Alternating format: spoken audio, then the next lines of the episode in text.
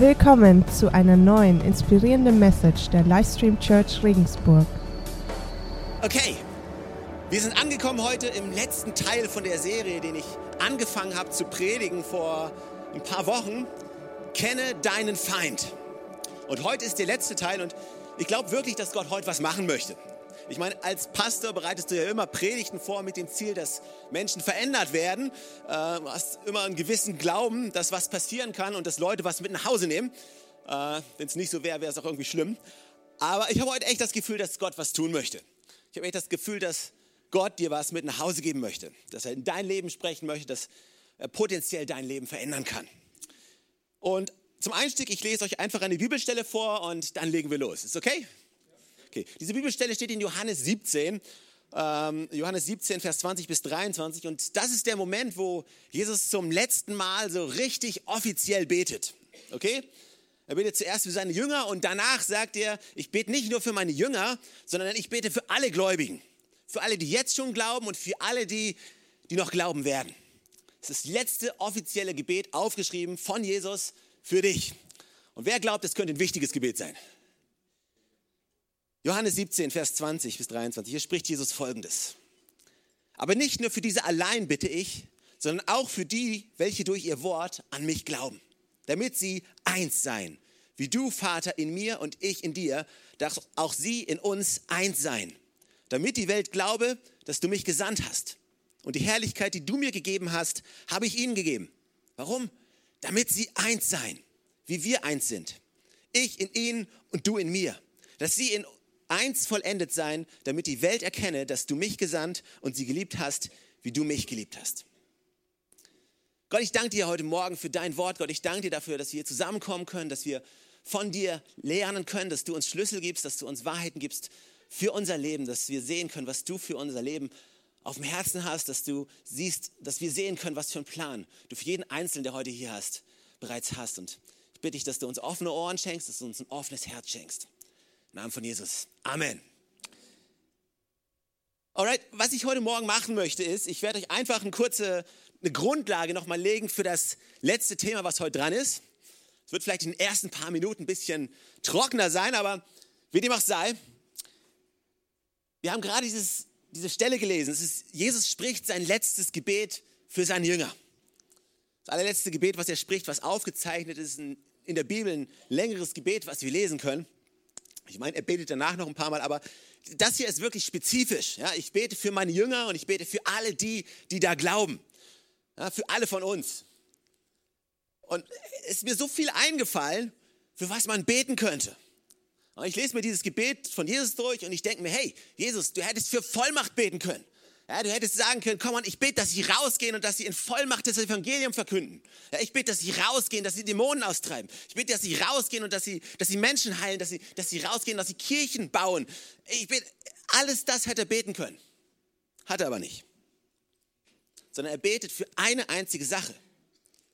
Und nicht nur, dass er für eine Sache betet, sondern er wiederholt ja auch noch ein paar Mal. Er betet für Einheit. Alles, wofür er betet, ist Einheit.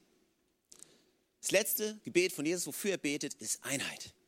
Nicht, dass wir alle prophezeien, nicht, dass wir alle in Zungen beten können, nicht, dass wir alle heilen können, nicht, dass alle Prediger werden, nicht, dass wir in Vollmacht irgendwie Dämonen austreiben.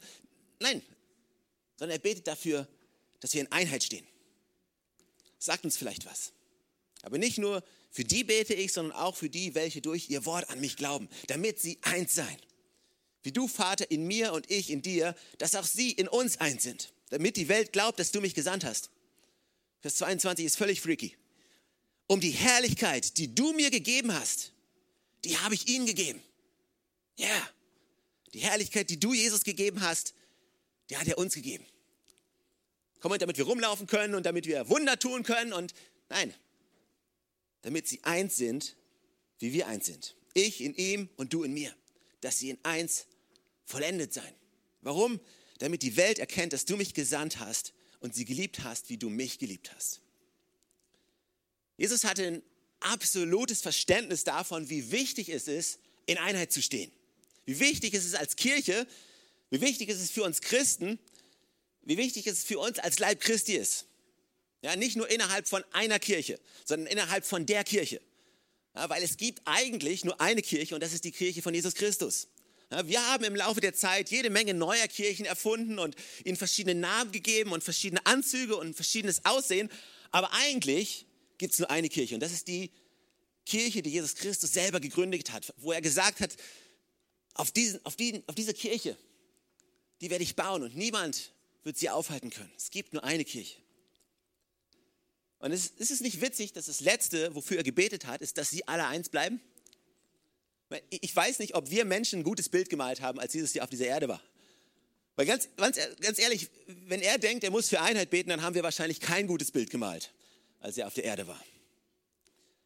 Einheit ist was unglaublich Kraftvolles. Ich glaube, da würden die meisten von euch mir, mit mir übereinstimmen. Ja? Wir, wir alle wissen, dass Einheit kraftvoll ist. Wir alle wissen, dass Einheit was Besonderes ist. Und ich habe mir gedacht, hey, jede gute Predigt braucht ein gutes Bild, ein gutes Beispiel. Und ich habe mir überlegt, welches Beispiel kann ich, kann ich mir ausdenken? Was, was, was, was, was kann ich euch mitgeben? Und das Erste, was mir in den Sinn gekommen ist, ist, ist Fußball. Und dieser berühmte Spruch, elf Freunde sollt ihr sein.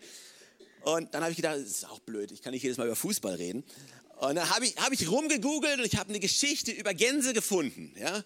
Wie Gänse im Himmel fliegen, in, in, als V, so als V-Formation. Und äh, ich habe Fakten darüber gelesen und ich habe gedacht, oh, das ist interessant, aber dann dachte ich, hey, wenn wir als Christen zu den Gänsen gucken müssen, um irgendwas zu lernen, ist auch nicht so gut. Und dann habe ich mir gedacht, hey, vielleicht kann man ja das machen, was jeder Prediger machen sollte und mal in die Bibel gucken, ob man nicht ein gutes Beispiel dort findet. Und Wunder geschah, ich habe eins gefunden. Und wenn ihr eure Bibeln aufschlagt, dann könnt ihr äh, dabei habt, dann könnt ihr sie aufschlagen. Ich musste gar nicht lange suchen. Äh, ich habe gedacht, ich lese die Bibel von Anfang bis Ende durch und wenn ich was finde, dann höre ich auf zu lesen. Und im ersten Mose bin ich fündig geworden, Gott sei Dank. Hat gar nicht so lange gedauert, elf Kapitel genau. Dann konnte ich die Bibel wieder zumachen. Alright, 1. Mose Kapitel 11 und ihr alle habt schon mal davon gehört. Es geht um den Turmbau von Babel. Wer hat schon mal was vom Turmbau von Babel gehört? Okay, die, die meisten. Die meisten wissen vielleicht nicht, was die Geschichte ist, aber die meisten haben schon mal was davon gehört. Aber ich lese euch erst einfach mal die Stelle vor. Und zwar ist es 1. Mose Kapitel 11 ab Vers 1. Und hier steht folgendes. Und die ganze Erde hatte eine einzige Sprache und dieselben Worte. Und es geschah, als sie nach Osten zogen, da fanden sie eine Ebene im Land Sinea und sie ließen sich dort nieder. Und sie sprachen zueinander, wohlan, cool, wohlan, Wohlan, lasst uns Ziegel streichen und sie feuerfest brennen. Und sie verwendeten Ziegel statt Steine und Asphalt statt Mörtel. Und sie sprachen, wohlan, lasst uns eine Stadt bauen und einen Turm, dessen Spitze bis an den Himmel reicht, dass wir uns einen Namen machen, damit wir ja nicht über die ganze Erde zerstreut werden. Da stieg der Herr herab, um die Stadt und den Turm anzusehen, den die Menschenkinder bauten. Und der Herr sprach, siehe, sie sind ein Volk und sie sprechen alle eine Sprache. Und dies ist erst der Anfang ihres Tuns.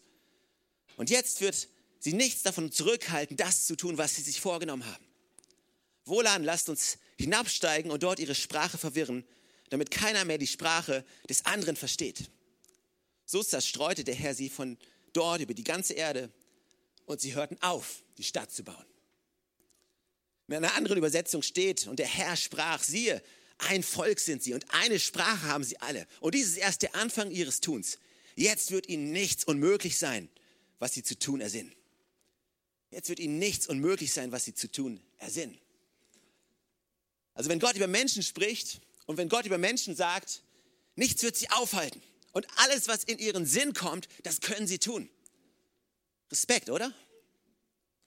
Und ich glaube sogar Gott hatte in diesem Moment Respekt gehabt und hat gesagt, hey, das, das darf nicht passieren hat die Sprachen verwirrt und sie auseinandergerissen. Und, und ich glaube, es geht nicht nur um normale Sprachen.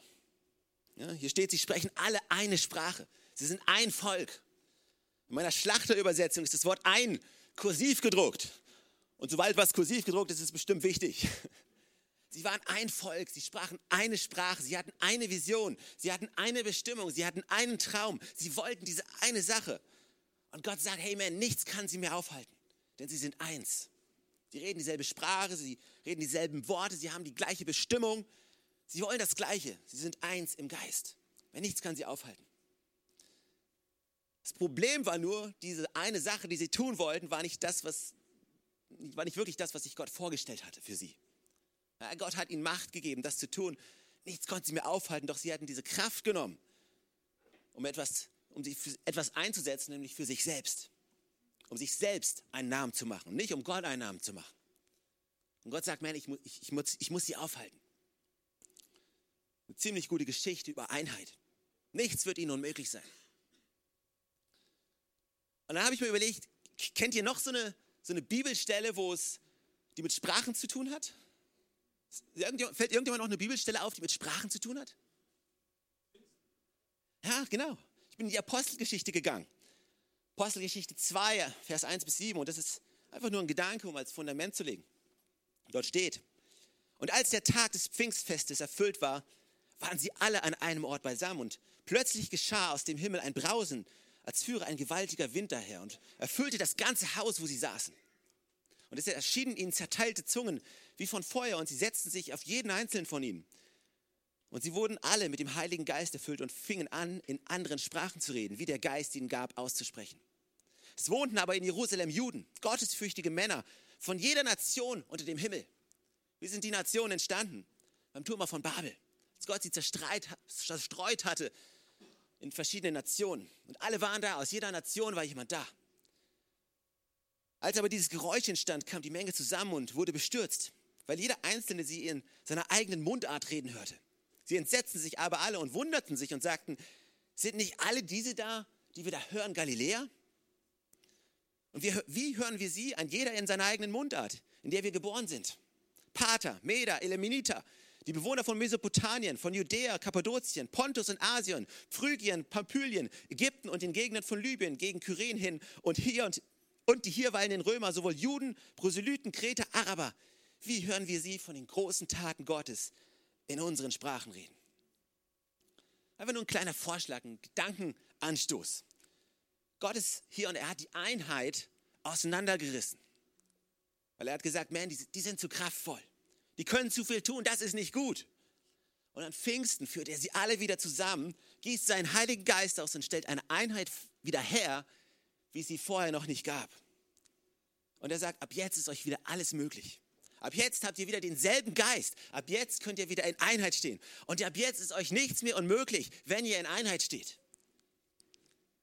Also der, der Heilige Geist, du kannst diese Bibelstelle nehmen. Also wir glauben an die Geistesgaben. Wir glauben daran, dass, es, dass es, wir glauben, dass du in Zungen reden kannst. All diese Dinge. Aber diese Bibelstelle ist nicht da, damit du dich einfach nur selbst glücklich predigen kannst. Der Heilige Geist ist nicht da, um dir ein schönes Bauchgefühl zu geben. Der Heilige Geist wurde ausgegossen, um eine Einheit wiederherzustellen, wie sie vorher noch nicht da war. Gott hat einen Weg geschaffen, um in Einheit zu stehen der Apostelgeschichte, wenn du weiterliest, ich habe es letztes Mal vorgelesen, dass, da steht, sie verharrten in der Lehre der Apostel und sie verharrten in der Gemeinschaft. Das Wort Gemeinschaft kommt vom griechischen Wort Koinonia. Ich weiß nicht, ob ihr das wisst. Koinonia bedeutet so viel wie Teilhaber zu sein, an etwas teilzuhaben. Und wenn du das ganze Wort wirklich zurückverfolgst, das Wort Gemeinschaft, ich meine, ich mein, das ist so ein Old-Style-Wort, oder? Ich meine, ganz ehrlich, wann gehst du mal zu jemandem hin und sagst, lass uns Gemeinschaft haben? Aber Gemeinschaft von der Bibel her, wenn du es von der Bibel her siehst, ist für Nichtchristen gar nicht möglich. Nichtchristen können nicht die Art von Gemeinschaft haben, wie wir sie haben. Weil hier steht, Gemeinschaft heißt Teilhaber zu sein. Teilhaber an dem, was Christus uns gegeben hat. Und der uns vereint, ist der Heilige Geist, der gekommen ist als Vorläufer für das Versprechen, für das, was noch kommen wird. Wir sind Teilhaber an Christus geworden. Der Heilige Geist, den er gesandt hat. Er ist der, der uns vereint.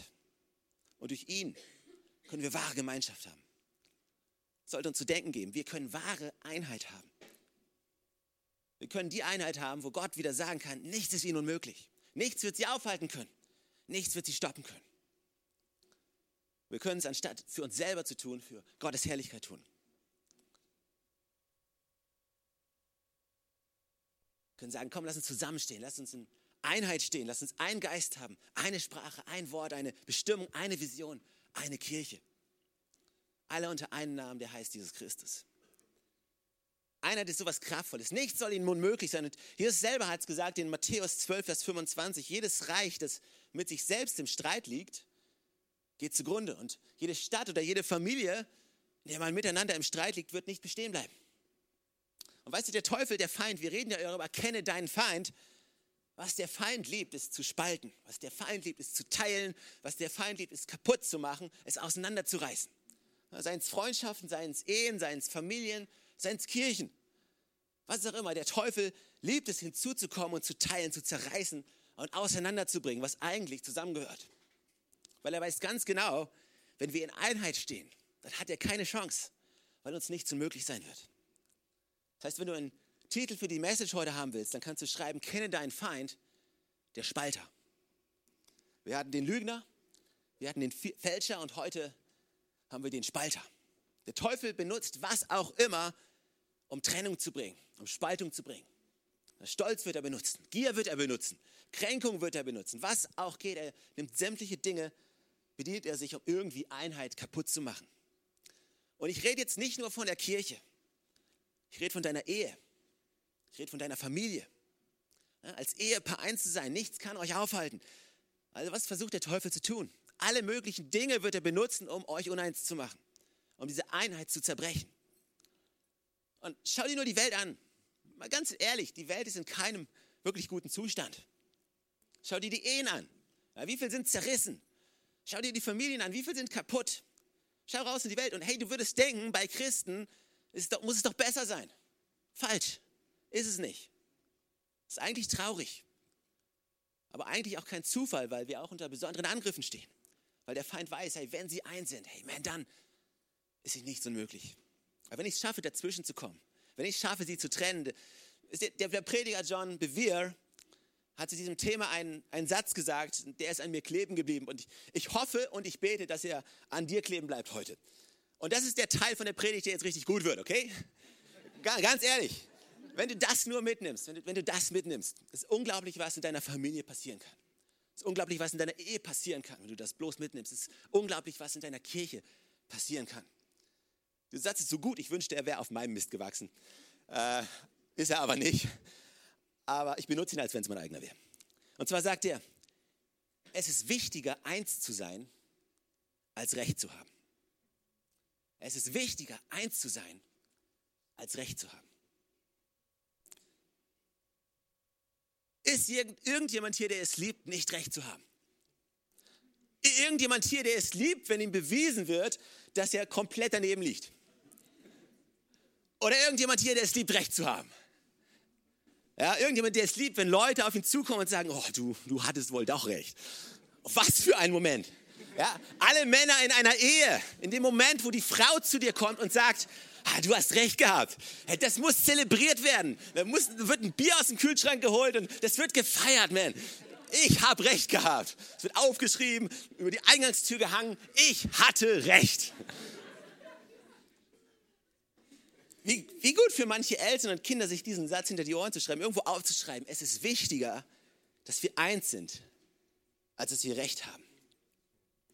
Ich meine, ich habe kleine Kinder und ich habe immer recht. Noch. Aber ich weiß, dass diese kleinen Kinder, dass sie älter werden. Und ich bin mir bewusst, dass mein ältester Sohn in ein paar Jahren Teenager ist. Ich bin übrigens immer noch jung, also nur nebenbei. Aber ich weiß, ich weiß, dass der Moment kommen wird, wo ich nicht mehr darauf pochen kann, dass ich recht habe. Ja, das, das, das kann ich bei einem Fünfjährigen, bei einem Sechsjährigen, bei einem Achtjährigen vielleicht gerade noch. Aber wenn sie mal Teenager sind, dann kann ich mich nicht hinstellen und darauf pochen, dass ich recht habe.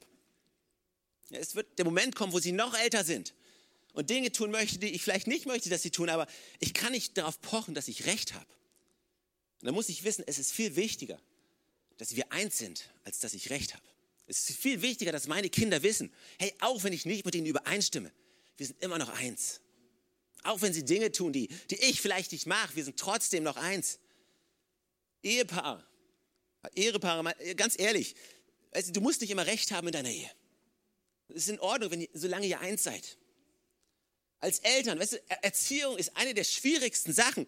Ganz im Ernst, es, es, gibt Leute, die, die haben Probleme in der Ehe, also denken sie sich, komm, wir werden schwanger und wir, wir machen ein Kind, weil das Kind ist dann das, was uns zusammenbringt, was uns zusammenhält.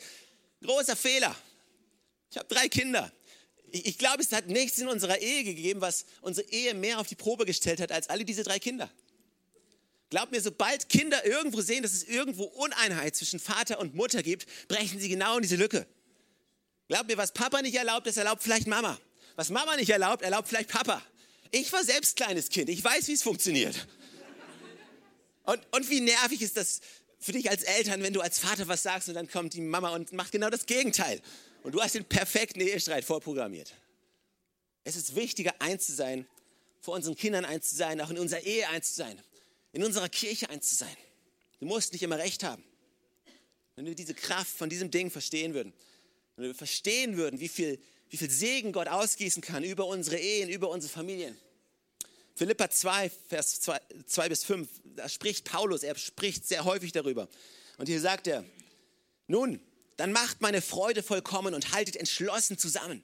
Lasst nicht zu, dass euch etwas gegeneinander aufbringt, sondern begegnet allen mit der gleichen Liebe und richtet euch ganz auf das gemeinsame Ziel aus.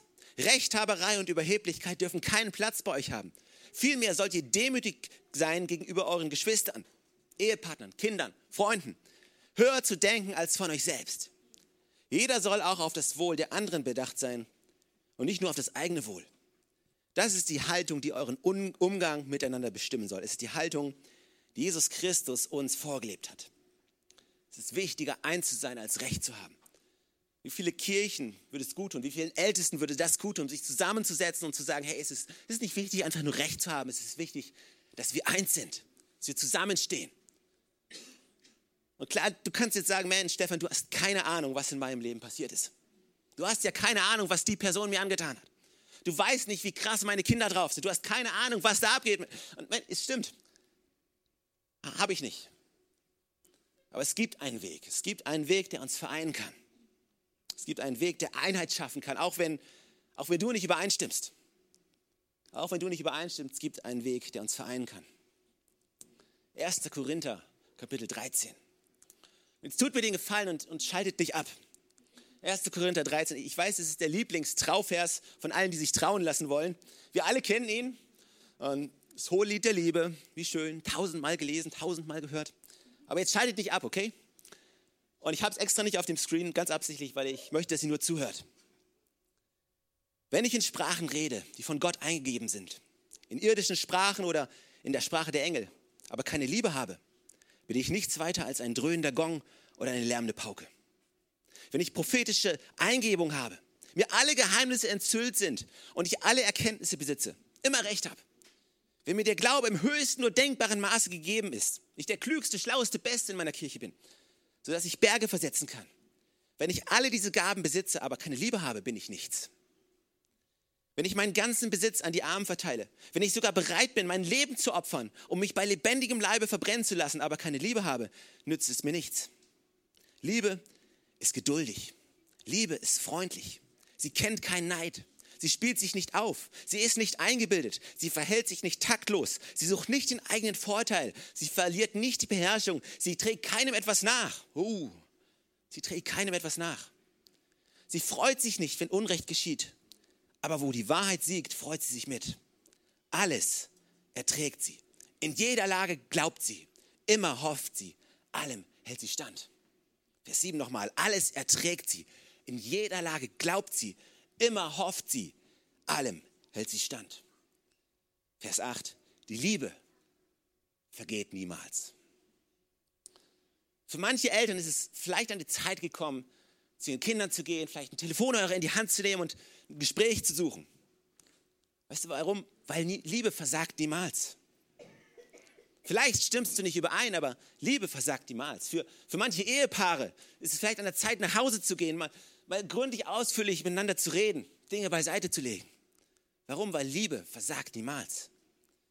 Für manche Menschen ist es an der Zeit gekommen, mal Freunde anzurufen, von denen du vielleicht dich getrennt hast vor langer Zeit, von euch gestritten habt, weil ihr uneins wart.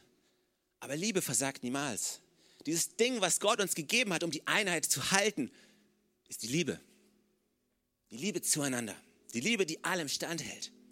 Die immer glaubt. Die immer hofft. Die Liebe, die niemals versagt. Der Feind ist gekommen, um zu stehlen, zu töten, zu zerstören. Und Jesus sagt, ich bin gekommen, damit sie das Leben haben, damit sie es in Fülle haben. Der Feind wird alles versuchen, um irgendwie Spaltung zu bringen in deiner Familie, zwischen dir und deinen Kindern, zwischen dir und deinem Partner, zwischen deinen Freunden und in der Kirche. Aber ich glaube, es ist der Zeit gekommen, wo Ich glaube, wir verstehen müssen, was für eine Kraft Gott uns gegeben hat, als er den Heiligen Geist ausgegossen hat. Wir müssen verstehen, wofür die Früchte des Heiligen Geistes da sind.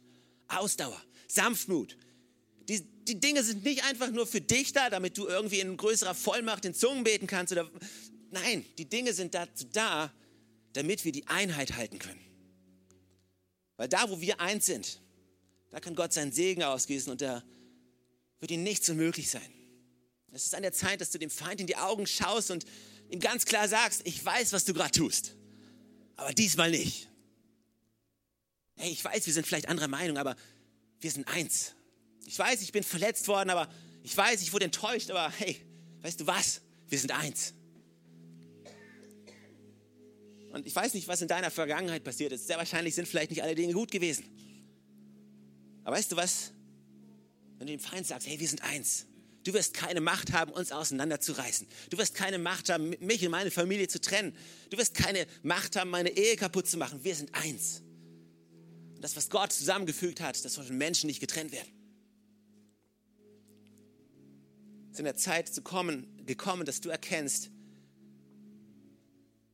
dem Feind ins Gesicht zu schauen und zu sagen, diesmal nicht. Und einige euch haben vielleicht jetzt irgendwelche Namen im Kopf gehabt, während ich gepredigt habe. Einige haben vielleicht irgendwelche Gesichter vor euch, vor eurem geistigen Auge gehabt, wo du ganz genau weißt, hey, weißt du, wo, äh, diesmal nicht. Was ich nach dem Gottesdienst mache, ich gehe hin, ich rufe ihn an, ich schreibe den Brief, ich, ich kontaktiere die Person. Ich gehe auf den Menschen zu, diesmal nicht. Vielleicht sagst du aber auch, hey, Stefan, es ist, ist zu spät. Hätte ich das mal früher gewusst, hättest du das mal früher gesagt, hey, aber es ist zu spät. Aber ich glaube, es ist nie zu spät. Es ist nie zu spät. David hat, König David hat seine Armee geführt und du kannst es nachlesen im 1. Samuel 30. Und er hat seine Armee geführt und sie hatten ein Camp in Ziklag. Toller Name für eine Stadt, Ziklag. Und sie kamen zurück nach einem Beutezug und sie, hatten, sie stellten fest, alles wurde ihnen geklaut. Alles wurde geklaut. Frauen, Kinder, Essen, Trinken, Waffen, Schmuck, alles weg, komplett weg. Alles weg. Alles vorbei. Alles zu spät. Und die Leute wollten David steinigen und sie haben gesagt, man, deine Zeit ist gekommen. Das war's. Und David hat gemeint, komm, lass uns Gott suchen. David ist nicht auf irgendeinen Rachefeldzug aufgebrochen. Er hat Gott als allererstes gesucht und hat Gott gefragt, hey, was ist der Weg, den ich jetzt gehen soll? Und Gott hat gesagt, hey, ich werde mit dir sein. Geh und hol dir zurück, was dir gehört. Und ich glaube, für einige von euch ist es Zeit, aufzustehen, zurückzugehen und zurückzuholen, was der Teufel dir genommen hat. Es ist nie zu spät, in das Camp vom Feind zu gehen und das zurückzuholen, was dir geklaut wurde.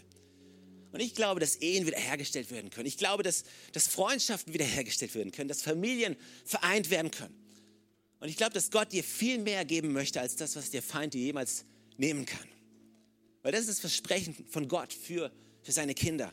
Alles, was der Teufel dir gestohlen hat, das werde ich dir um ein Vielfaches wiedergeben. Warum? Weil ich Gott bin. Und weil mir nichts unmöglich ist, sagt Gott. Solange du nur eins bist. Amen. Amen. Komm, lass uns aufstehen. Lass uns Gott loben.